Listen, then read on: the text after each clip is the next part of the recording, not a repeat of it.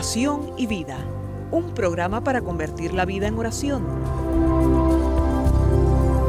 Hay un dicho entre nosotros que dice así, dime cómo rezas y te diré cómo vives. Dime cómo vives y te diré cómo rezas. Porque mostrándome cómo rezas, aprenderé a descubrir el Dios que vives y mostrándome cómo vives, aprenderé a creer en el Dios al que rezas. Oración y vida, una oportunidad para rezar juntos los unos por los otros. Que nuestra vida habla de la oración y la oración habla de nuestra vida.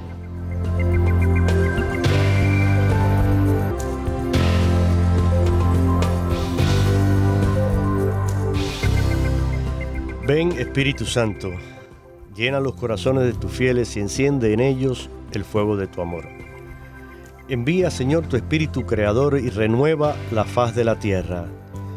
Oh Dios, que has iluminado los corazones de tus hijos con la luz del Espíritu Santo, haznos dóciles a sus inspiraciones para gustar siempre el bien y gozar de su consuelo. Te lo pedimos por Jesucristo nuestro Señor. Amén.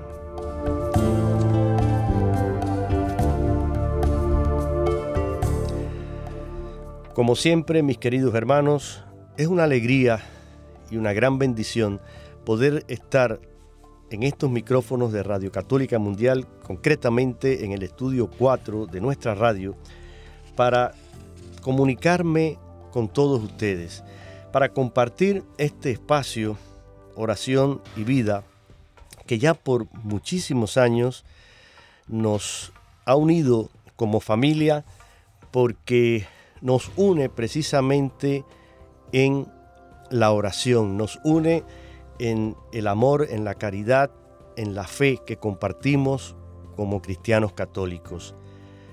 Desde este humilde programa, este servidor Jorge Graña y los sacerdotes que me acompañan cada lunes, tratamos de compartir con ustedes temas que nos ayuden en nuestra formación personal integral, humana y espiritual, buscando avanzar en ese camino de la perfección y de la práctica de las virtudes. Y hablando pues de avanzar, precisamente eh, el ser humano nace y a partir de ahí comienza la vida. Cada uno de nosotros tiene una fecha de cumpleaños, el día en que llegó a este mundo, celebra con alegría cada aniversario, cada año, y se van acumulando, se van sumando. Y bueno, algunos no tienen la, la dicha de llegar a la vejez por razones diversas, mueren en edades jóvenes y no alcanzan a veces esa madurez y esa edad adulta, pero una gran mayoría sí. Y en la actualidad, gracias a todos los adelantos de la ciencia, de la medicina, todo lo que se ha avanzado y se ha progresado eh, en este campo de la investigación, de los medicamentos, de las ayudas para eh, paliar las enfermedades, combatir todas estas cosas y lo hemos visto incluso ahora todavía estamos, podríamos decir, en, esta pandemia, aunque ya eh, gracias a Dios vamos viendo la luz al final del túnel, pero ah, lo hemos visto que eh, se ha logrado combatir este virus tan potente y que tantas muertes ha causado. Y incluso, pues ancianos han podido superar este famoso COVID. Otros, desafortunadamente, no tan ancianos han fallecido, pero en fin, eh, el punto es que ciertamente, de, diríamos de, ya desde finales del siglo pasado, a partir de, no sé, de, la década de los 80 en adelante y quizás un poco antes, la vida se va prolongando cada vez más y hoy las expectativas alcanzan los ochenta y tantos, noventa y, y hasta los cien años. Basado en todo esto, el padre que me acompaña hoy, que es el sacerdote Roberto Mena, el padre Roberto Mena, un sacerdote miembro de los misioneros de la Santísima Trinidad, que además es el director de comunicaciones de su orden y que es también misionero de la misericordia, porque así fue escogido por el Papa eh, Francisco, pues hoy comparte este lunes el programa con nosotros y ya el padre Roberto es un amigo querido y conocido de todos ustedes porque lleva muchos años colaborando con Radio Católica Mundial y concretamente con este programa Oración y Vida. Habíamos iniciado en ya programa anterior un tema, un pequeño ciclo dedicado precisamente al mundo de la tercera, cuarta edad, el mundo de, los ancianos, de los adultos. Y lo estamos haciendo basándonos en un documento realizado por el Consejo de Laicos del Vaticano, que lleva por título La dignidad del anciano y su misión en la Iglesia y en el mundo. Nos pareció sumamente importante, interesante, compartir con ustedes lo que aquí se reflexiona y habíamos ya en el programa anterior hecho una introducción general y habíamos hablado un poco del sentido y el valor de la vejez y cómo lo interpretamos, cómo lo vemos a la luz de la fe. Y hoy vamos entonces a eh, adentrarnos en un tema también muy interesante porque tiene que ver con el anciano en la Biblia. Para nosotros la Biblia, que es la palabra de Dios, está recogida en, este hermoso libro y hoy vamos a ver desde la perspectiva bíblica cómo podemos afrontar y cómo podemos mm, ver la vejez mirando esto que los autores sagrados comparten y escriben sobre este tema. Padre Roberto Mena, muy, muy buenas tardes, bienvenido o buenos días, porque en algunos lugares será buenas tardes, buenas noches, buenos días. Este programa pues sale al mundo entero y los países tienen diferentes usos horarios y nos escuchan también en transmisión diferida a veces eh, en un horario que no es el habitual del programa. Así que bueno, todos bienvenidos y también usted, Padre Roberto, gracias una vez más por estar aquí con nosotros. Pues muchas bendiciones y que Dios nos siga acompañando y guiando y pues eh, este tema de el anciano en la Biblia es mm. muy importante porque es preciso abrir la Biblia para darnos cuenta de la dimensión espiritual de este tema y cómo la Biblia va hablando prolíferamente sobre este tema. Entonces, eh, primero, en el libro del Levítico, en el capítulo 19, verso 32, nos dice, respeta al anciano. Entonces la consideración por el anciano en la Biblia se transforma en una ley. Ponte en pie ante las canas y honra a tu Dios. Además, honra a tu padre y a tu madre, dice Deuteronomio 5, 16. Entonces, igualmente, en el tercer capítulo del Eclesiástico, en los versos del 1 al 16, termina con una afirmación muy grave. Quien desampara a su padre es un blasfemo, es un maldito del Señor. quien maldice o maltrata a su madre. Entonces es preciso pues hacer todo lo posible para detener la tendencia tan difundida en el tiempo de hoy a ignorar a los ancianos, a marginalizarlos y hacer la tarea importante de educar a los jóvenes, a las nuevas generaciones, a los niños, para que no abandonen a las generaciones mayores, sino que más bien convivan con ellos. Entonces, porque jóvenes, eh, adultos y ancianos, todos tienen necesidad los unos de los otros. Y eso nos lo ha indicado mucho nuestro querido Papa Francisco. Así es, Padre. Entonces, la sabiduría de los mayores es importante que lo compartan con los jóvenes y con los niños. Entonces, mire lo que dice el Salmo 44, dice nuestros antepasados nos contaron la obra que realizaste en sus días, en los tiempos antiguos. Entonces, cuando Moisés vive la experiencia de esa zarza ardiente, Dios se le presenta y le dice, yo soy el Dios de tus padres, el Dios de Abraham, el Dios de Isaac y el Dios de Jacob, es decir, de los patriarcas, de los mayores en la fe. Entonces, creemos que cuando estamos cerca de Dios, podemos llegar a entender estos pasajes de una manera diferente. Entonces, encontramos a Dios entonces, no solo en los niños y en los jóvenes, sino sobre todo también en los ancianos. Entonces,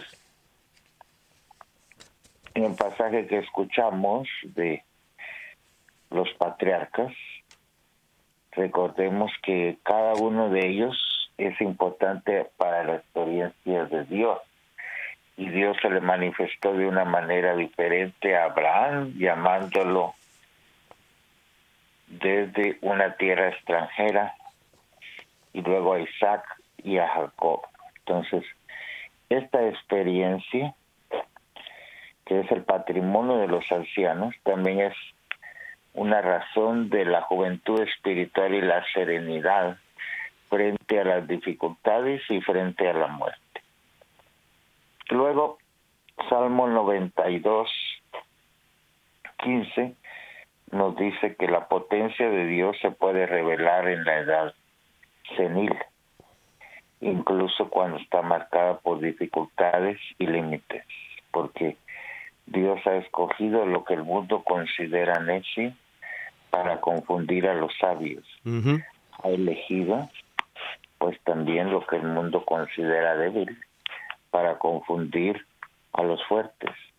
Ha escogido lo vil, lo despreciable, lo que no es nada a los ojos del mundo para anular a quienes creen que son algo. De este modo nadie puede presumir delante de Dios. Así nos lo afirma Primera de Corintios, capítulo 1, versos del 27 al 28. Así que ese designio de salvación se cumple también en la fragilidad de los cuerpos que no están jóvenes. Bueno, pues mire, tengo un ejemplo perfecto para eh, iluminar este, eh, esta cita de este salmo y la idea que usted nos está dando acerca de la importancia de el anciano, incluso cuando aparentemente a los ojos tal vez eh, de los demás parezca frágil, débil, enfermo eh, y se pueda menospreciar o, o, se pueda relegar porque se piensa, hombre, que ya no tiene la capacidad para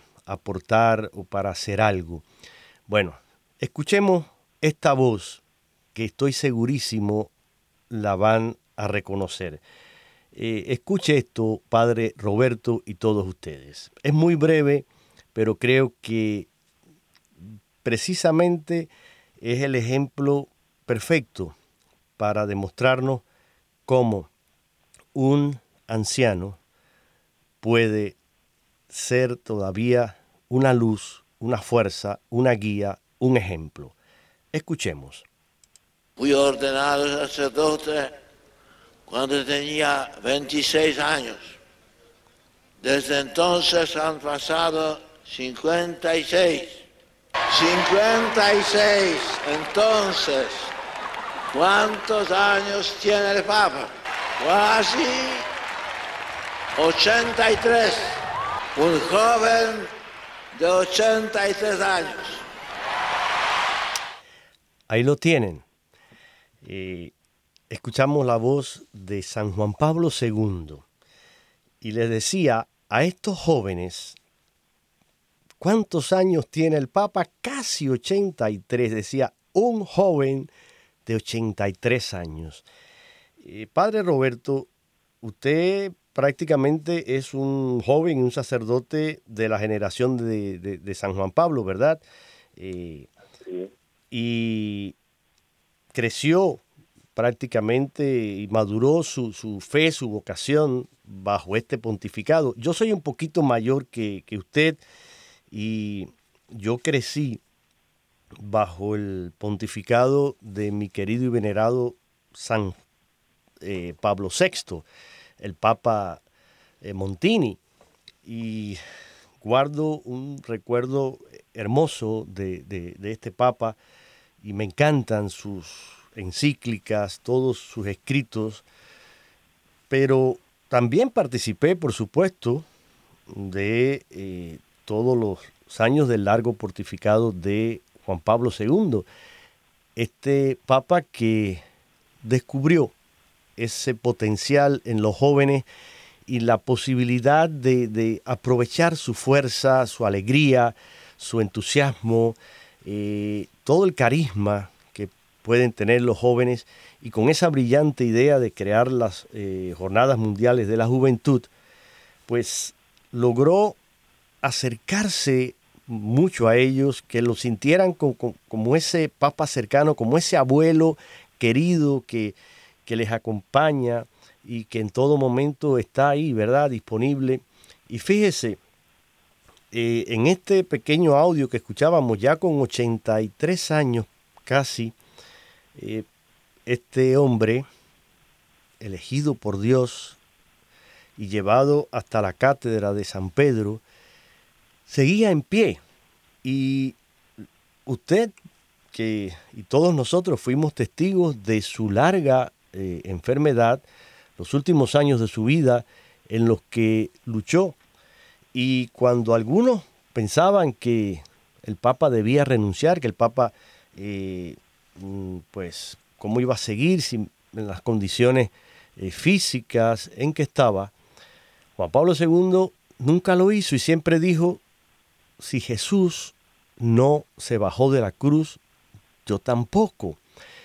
Y así, con esa imagen de, un hombre enfermo, eh, anciano, ya con varias de sus capacidades digamos, al menos físicas, eh, disminuidas, porque intelectualmente siempre fue brillante y siempre tuvo esa claridad, claridad de mente, pero aún con sus fuerzas muy disminuidas, siguió adelante y demostrando que el anciano tiene un lugar, tiene un papel que, desarrollar y, tiene eh, mucho que aportar tanto a la iglesia como a la sociedad y esa interacción que usted decía entre los jóvenes y, los adultos, pues qué mejor ejemplo. No sé, padre, si usted tiene alguna anécdota o algo que quisiera comentar sobre esto, pero aquí podríamos estar haciendo tres programas solamente hablando de, esta experiencia ¿no? de, de San Juan Pablo. Y así es, pues a mí me tocó estar presente en una de esas jornadas mundiales de la juventud en el año 1993 en Denver, Colorado. Ah, mire usted. Entonces, eh, y fue esa experiencia prácticamente que fue como el inicio de mi vida misionera, porque el siguiente año, 94, entro a la congregación de los siervos misioneros, entonces eh, para mí marcó mucho lo que es mi vocación misionera la vida de Juan Pablo II y ver un, un hombre polaco bien entregado a Dios y bien orgulloso de sus raíces católicas pero que además promovía mucho a los jóvenes y eh, creo que eso eh, dejó muy marcada mi vocación, así que soy parte de lo que llaman la generación de Juan Pablo II, de los sacerdotes que fueron prácticamente formados en todo el tiempo de Juan Pablo II. Entonces, eh, él nos dio un buen ejemplo de que desde que él era un joven sacerdote siempre se relacionaba con los jóvenes y lo siguió haciendo a lo largo de toda su vida. Y como bien lo manifiesta en ese audio, para él siempre hay juventud en su interior, no importando los años que él tuviera. Entonces, por eso le molestó mucho cuando él ya no podía prácticamente interactuar con jóvenes o con demás personas. Entonces, eh, él llevaba esa juventud en el alma y siempre le gustaba conectarse con los jóvenes y creo que eso le ayudó a él. Muchísimo, para poder resistir en su ministerio como Santo Padre por 26 años. Así es, y, dejó ese legado tan, tan hermoso, ¿no? Y, y usted lo decía, esa, esa juventud con la que él siempre se relacionó y, esa juventud que guardó siempre en su corazón. Y yo creo que de esto se trata, porque aunque la vejez trae todo este desgaste y todos estos signos eh, que se manifiestan eh, eh, en nuestro cuerpo y biológicamente, pues es lógico, hay un desgaste de las células, todo esto, y las capacidades van mermando, pero sin embargo, si tenemos un espíritu como el que tuvo Juan Pablo II, vamos a morir con un corazón y un espíritu joven. Vamos a estar siempre eh, alegres, vamos a estar siempre eh, dispuestos a compartir, a, servir y asumiríamos, eh, asumiríamos todas esas batallas y, y todas esas enfermedades y todo eso con un espíritu mm, más fuerte y seríamos capaces también pues de sobreponernos a muchas de esas situaciones. Creo que de esto es lo que se trata y siguiendo aquí en el programa Oración y Vida con el Padre Roberto y este servidor Jorge Graña, eh, compartiendo con ustedes este eh, documento escrito por el Consejo eh, de Laicos sobre la dignidad de los ancianos y hoy concretamente enfocados en lo que dice la Sagrada Escritura, la Biblia acerca del anciano. Más adelante, Padre, en Eclesiástico 12, versículo 1 dice, Ten en cuenta a tu Creador en los días de tu juventud, antes de que lleguen los días malos y se acerquen los años de los que digas no me gustan. Eh, aquí el documento señala que eh, quizás este enfoque bíblico de la vejez, eh, un poquito como que impresiona por, por la, la, objetividad y por lo gráfico con que describe esta situación, ¿no? el salmista y, todos los que rezamos las horas litúrgicas y están familiarizados con los salmos, se darán cuenta que muchos de ellos hacen alusión a precisamente eh, esta etapa de la vida, la, ancianidad, y en muchos de ellos pues aparecen eh, los ancianos y referencias a la edad adulta, a la edad madura. Y por ejemplo, en algunos de los salmos el, salmista dice, la vida pasa en un soplo y no siempre es suave y sin dolor. 70 años dura nuestra vida y hasta 80 llegan los más fuertes, pero sus afanes son fatiga inútil, pues pasan pronto y nosotros nos desvanecemos. Salmo 90 o, 89 depende de la versión. Eh, es decir, la escritura nos llama a no hacernos ilusiones acerca de una edad que eh, a veces eh, pues conlleva malestares, problemas, sufrimientos. Y recuerda que se debe mirar hacia Dios durante toda la existencia porque precisamente Él es el punto de llegada hacia el cual hay que dirigirse siempre, pero sobre todo en el momento en que nos sobreviene quizás la, tentación del miedo, de la duda, del fracaso, pues en ese momento precisamente cuando a veces podemos pensar que, la vejez eh, es pues un infortunio, una desgracia, mm, no, al contrario. Primero que todo pienso, Padre, ah, hay que dar gracias por poder llegar a una edad adulta. Yo decía al principio del programa, algunos no llegan, algunos mueren muy jóvenes. Entonces, si llegas a los 60, 70, 80, hermano, hermana que me escuchas, primero que todo, da gracias a Dios que te ha concedido una larga vida. Y, a lo largo de todos esos años te ha colmado de bendiciones y, y es motivo para agradecer cada uno de nuestros días, cada una de las horas, los minutos que vivimos. Son regalos y, Dios nos los da para hacerlos producir y para que esos años florezcan y, sean de verdad un, un, fruto para todos.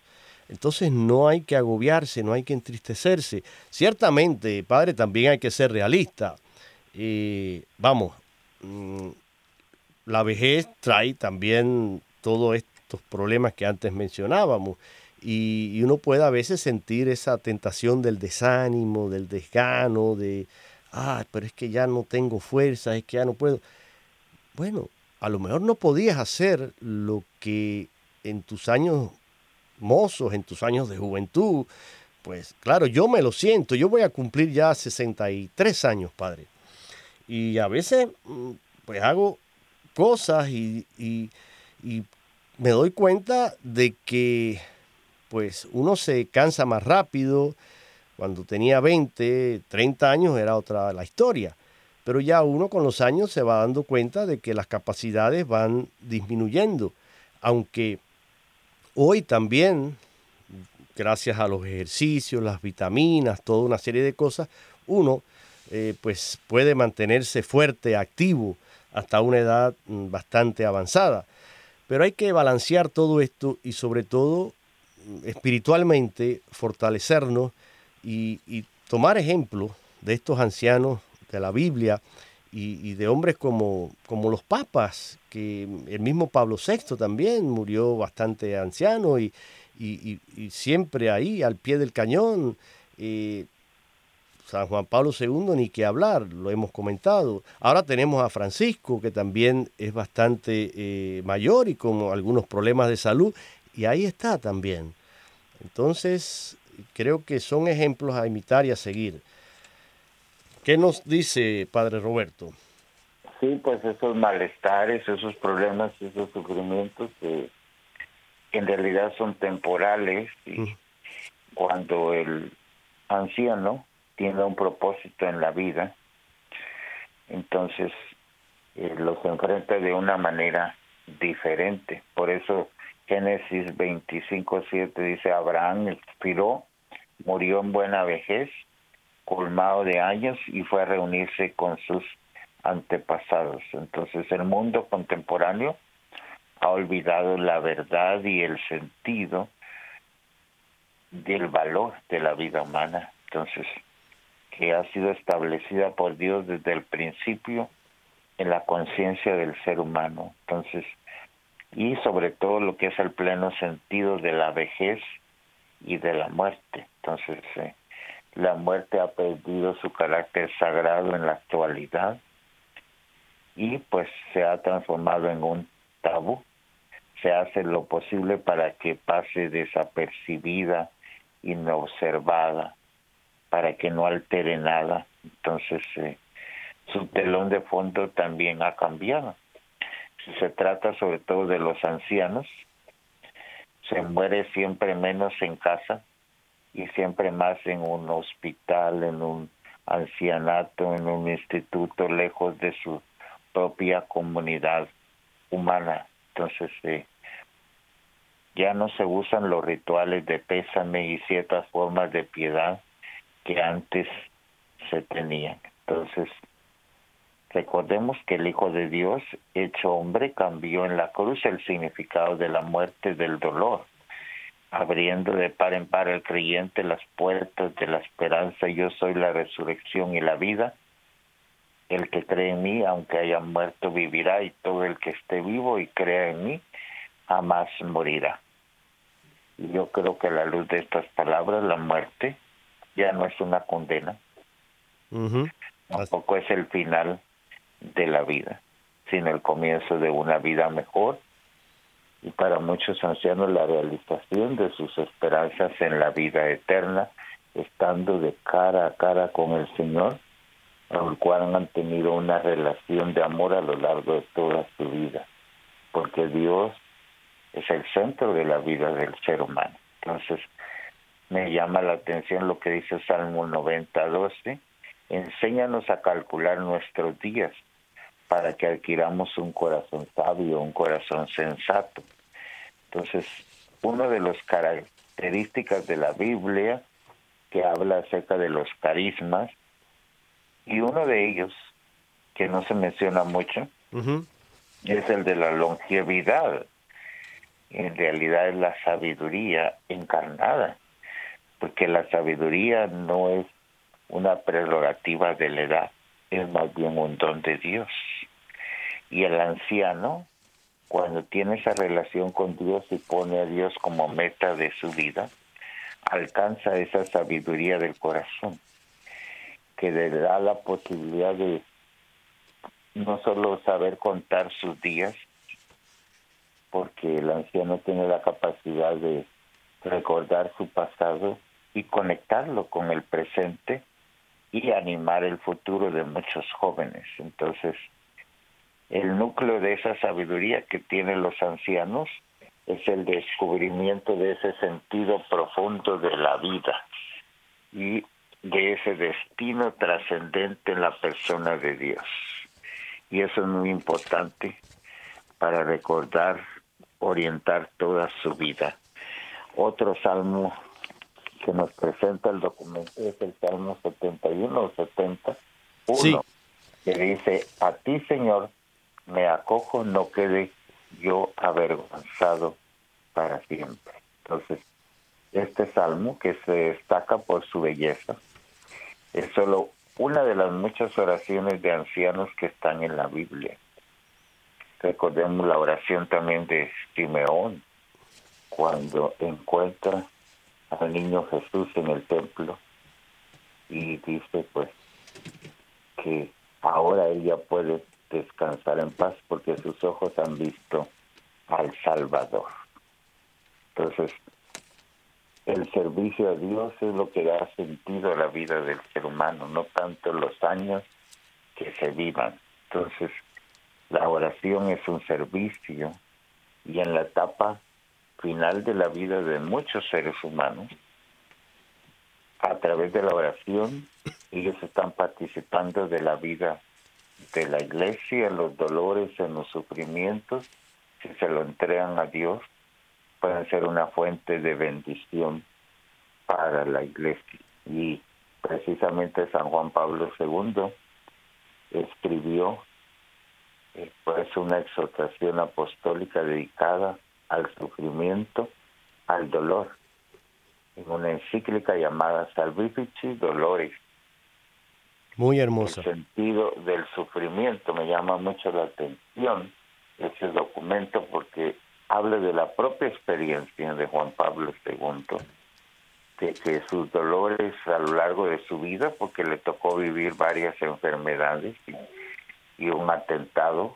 Entonces, todo lo vivió desde la perspectiva de Dios de una manera plenamente contemplativa. Entonces, en la última etapa de los seres humanos, nos volvemos más contemplativos, porque no solo apreciamos lo que está sucediendo, sino podemos hacer un balance de lo anterior y de lo que viene. Entonces, hay momentos en la vida en los que se producen aperturas que benefician a toda la comunidad humana y si nos damos cuenta, muchos de estos líderes han influenciado de una manera directa y pensando también aquí en Estados Unidos, pensemos en los presidentes mm, ¿Sí? que llevan muchos años de vivir y todavía siguen aportando a la nación de Estados Unidos. Entonces estos expresidentes eh, tienen una sabiduría acumulada que también pueden compartir con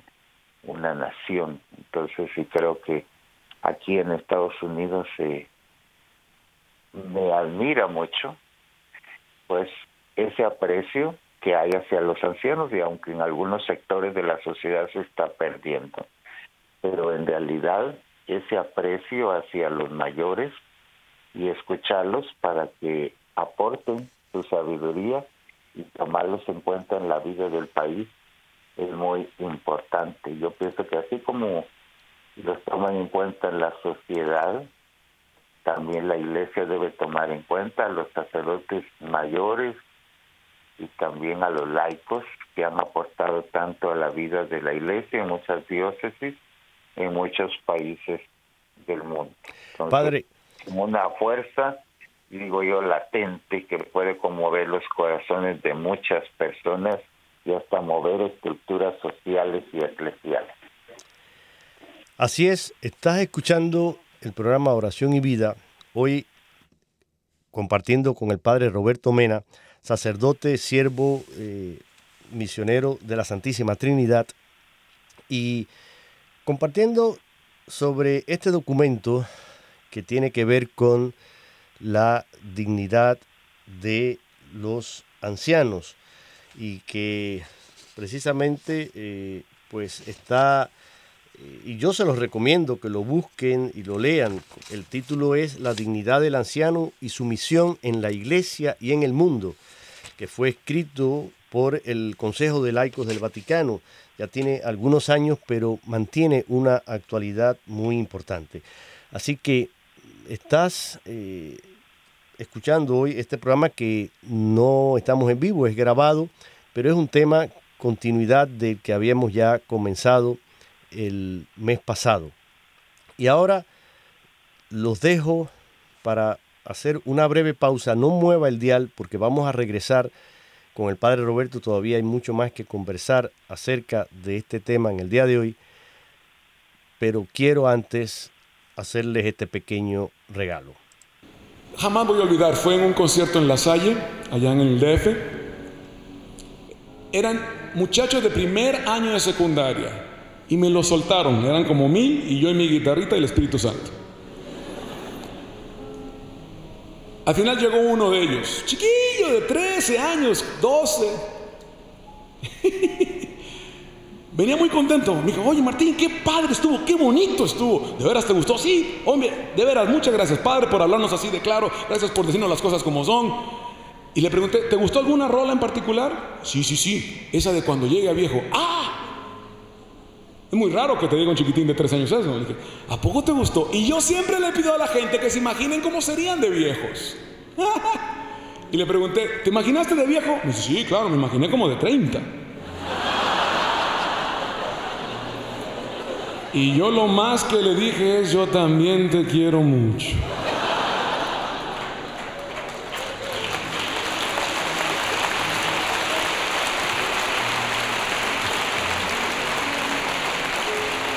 En honor a mis formadores, a mis gentes, a mis adultos, a mis aquellos hombres que creyeron en mí y hoy por ellos estoy sentado acá.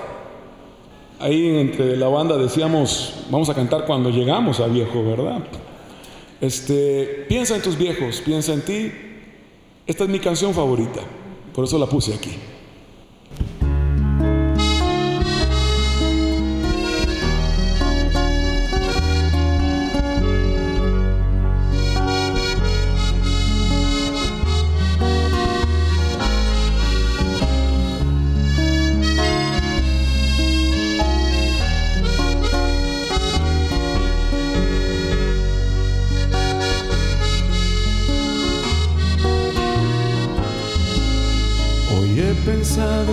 Cosas que antes no pensaba. Tal vez por verlas antes de mí tan lejanas. Hoy he sentido lo que antes no sentía. Preocuparme por cosas de otros días Hoy he pensado lo que antes no pensaba. He sentido lo que antes no sentía. He visto mi vida pasando en un espejo. Imagínatelo en tu propio caso. Y a todos mis amigos ahora conmigo ya viejos, no se hagan a mi fiel compañera ya nuestros retoños ya nos pasaron, ya nos pasaron. Ahora con los suyos llamándome abuelo, no hay prisa. Y pensando en esto mi alma se reía. Y pensando en esto esta canción nacía. Ustedes se la saben, cántela conmigo, venga. Llegue a viejo quiero hacerle caso a mi mejor consejo.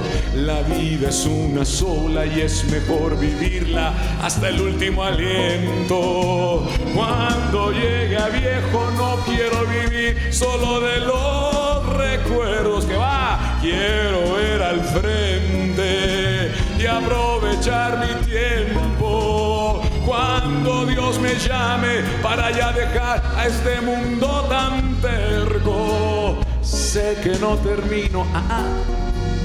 Ay, apenas comienzo.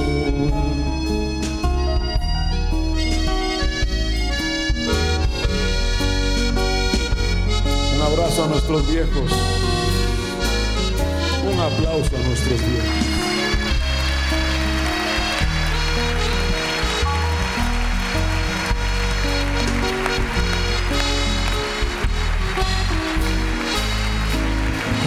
Pensando en aquellos que llaman viejos comillas, que con sus canas me dieron su mejor consejo. Pido perdón por no haberlos valorado a nombre de todos los jóvenes. Pido perdón por no haberlos escuchado. Total, usted sabe, ¿no?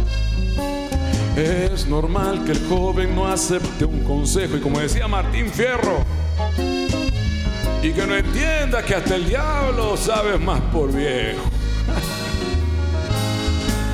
A esos con arrugas y su piel cansada, hoy les doy la honra que les fue negada. Pues conozco a muchos jóvenes bien cachetones, pero con su corazón ya viejo y puede que hasta muerto. Este es el secreto, este es. Aquellos que han amado no saben del tiempo. Ah, ah. Aún en su mirada se puede ver esto. Venga, allá en casa y aquí con nosotros. Vamos cantándolo juntos. Es una oración. Cuando llegue Viejo, quiero hacerle caso a mi mejor consejo. La vida es una sola y es mejor vivirla hasta el último aliento. Cuando llegue a viejo no quiero vivir solo de los recuerdos que va. Quiero ver al frente y aprovechar mi tiempo. Cuando Dios me llame para ya dejar a este mundo tan sé que no termino, hay apenas comienzo. Fuimos de tono, ¿listos? Cuando llegue a viejo quiero hacerle caso a mi mejor. La vida es una sola, la vida es una sola y es mejor vivirla hasta el último aliento. Cuando llegue a viejo no quiero vivir solo Cuando llegue a viejo Así se titula esta preciosa canción de el gran Martín Valverde. Y creo, padre, no sé qué le ha parecido, pero es hermosa y tiene una letra que nos hace pensar y reflexionar. Y sobre todo, pues a los que ya peinamos ciertas canas, nos llama a reflexionar y dar gracias, como yo decía hace unos instantes, por estos años que Dios nos ha regalado. Porque como dice Martín aquí, cuando llegue a viejo quiero ver al frente y aprovechar mi tiempo. Cuando Dios me llame para dejar este mundo tan terco, sé que no termino, allá apenas comienzo. Padre, ¿le ha gustado?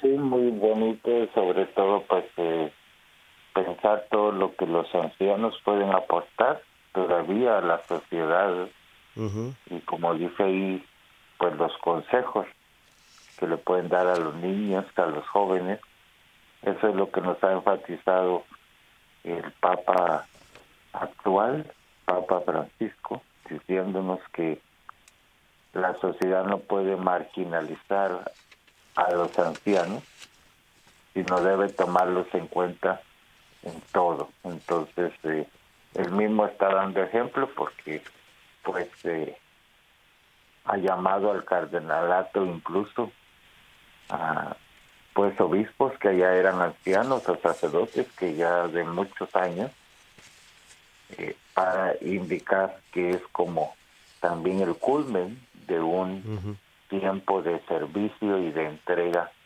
a la iglesia. Así es. Eh, siguen siendo importantes hasta el último momento. Entonces, eh, como este documento dice que la última etapa de la vida se convierte en una etapa más contemplativa, porque ese encuentro con Dios en la oración introduce, dice el documento, me llama la atención, en los pliegues de la historia una fuerza que conmueve los corazones, los anima a la conversión, a la renovación y una potente fuerza histórica de transformación de estructuras sociales y yo añadía eclesiales también, porque los ancianos siguen aportando a nuestra iglesia mucho. Yo siempre les digo a las personas que voy a ver, cuando me llaman al hospital o me llaman a una casa para dar eh, la unción de los enfermos, que tienen mucho que dar y que le den gracias a Dios por cada año de su vida, que es una bendición y que siguen siendo una bendición y que compartan esa sabiduría con sus nietos, algunos de ellos con sus bisnietos y tataranietos. Entonces, vivimos una sociedad que quiere hacer de menos al anciano. Entonces, el Papa nos insiste que esa sabiduría de los ancianos necesita ser compartida con los niños y los jóvenes de hoy. muchas culturas de nuestros países de América Latina, sobre todo las culturas aborígenes o indígenas, tienen el respeto al anciano como parte de los valores culturales. Entonces, cuando miran a un anciano en la calle, en mi país de Guatemala, muchos indígenas entonces pues bajan la cabeza en señal de agradecimiento a este anciano, a esta persona mayor que es reconocida como un líder en la comunidad. Creo que en la iglesia deberíamos hacer algo así más, sobre todo con los sacerdotes mayores o ancianos, que a veces se sienten también marginados, que han dado su vida por la iglesia, han sido misioneros en tierras extranjeras muchos de ellos, ya cuando llegan a sus últimos tiempos se quedan en un ancianato. Y ya como que creen que ya no pueden aportar. Entonces eh, es, es bueno por eso. Y, yo aconsejo a los catequistas que lleven a los niños y a los jóvenes, solo que ahora pues por lo de la pandemia es más complicado de ir a los ancianatos a visitar a los ancianos y cantarles una canción, hacer una oración con ellos y compartir. Entonces, espero que los días se tranquilicen un poquito más con esta crisis de la pandemia del COVID-19 para que puedan ir nuevamente los niños de la catequesis, los jóvenes de la confirmación a visitar a los mayores en esos ancianatos o centros de ancianos. Así es, padre. Y mire, estamos ya en los minutos finales del programa y no quisiera dejar de eh, citar aquí esta hermosa carta a los ancianos del querido y recordado Papa San Juan Pablo II. Al final del pasado siglo, eh, San Juan Pablo II escribió una serie de cartas muy hermosas. Yo les recomiendo que las busquen y las lean todas, todas y cada una de ellas porque son hermosísimas y escritas en ese lenguaje epistolar que se hace tan cercano, ¿no? y sobre todo eh, al corazón, porque fueron palabras eh, salidas así de, yo diría, del corazón de, San Juan Pablo al corazón de aquellos a quienes dirigía estas eh, cartas. Hay una preciosa a los artistas que yo la he compartido con varios amigos que, tienen alguna relación con el, con el arte y todos me la han agradecido porque ciertamente es bellísima. Y esta carta a los ancianos, quiero simplemente eh, citar aquí en una de las partes, él habla de el otoño de la vida. Pero bueno, al principio dice él, he sentido el deseo, siendo yo también anciano, de ponerme en diálogo con ustedes. Lo hago ante todo dando gracias a Dios por los dones y las oportunidades que hasta hoy me han concedido en abundancia. Al recordar las etapas de mi existencia, que se entremezcla con la historia de gran parte de este siglo, me vienen a la memoria los rostros de innumerables personas, algunas de ellas particular, particularmente queridas. Son recuerdos de hechos ordinarios y extraordinarios, de momentos alegres y de episodios marcados por el sufrimiento. Y más adelante, en la parte esta que habla del otoño de la vida, el Papa dice, ¿qué es la vejez? A veces se habla de ella como del otoño de la vida, como ya decía Cicerón, por analogía con las estaciones del año y la sucesión de los ciclos de la naturaleza.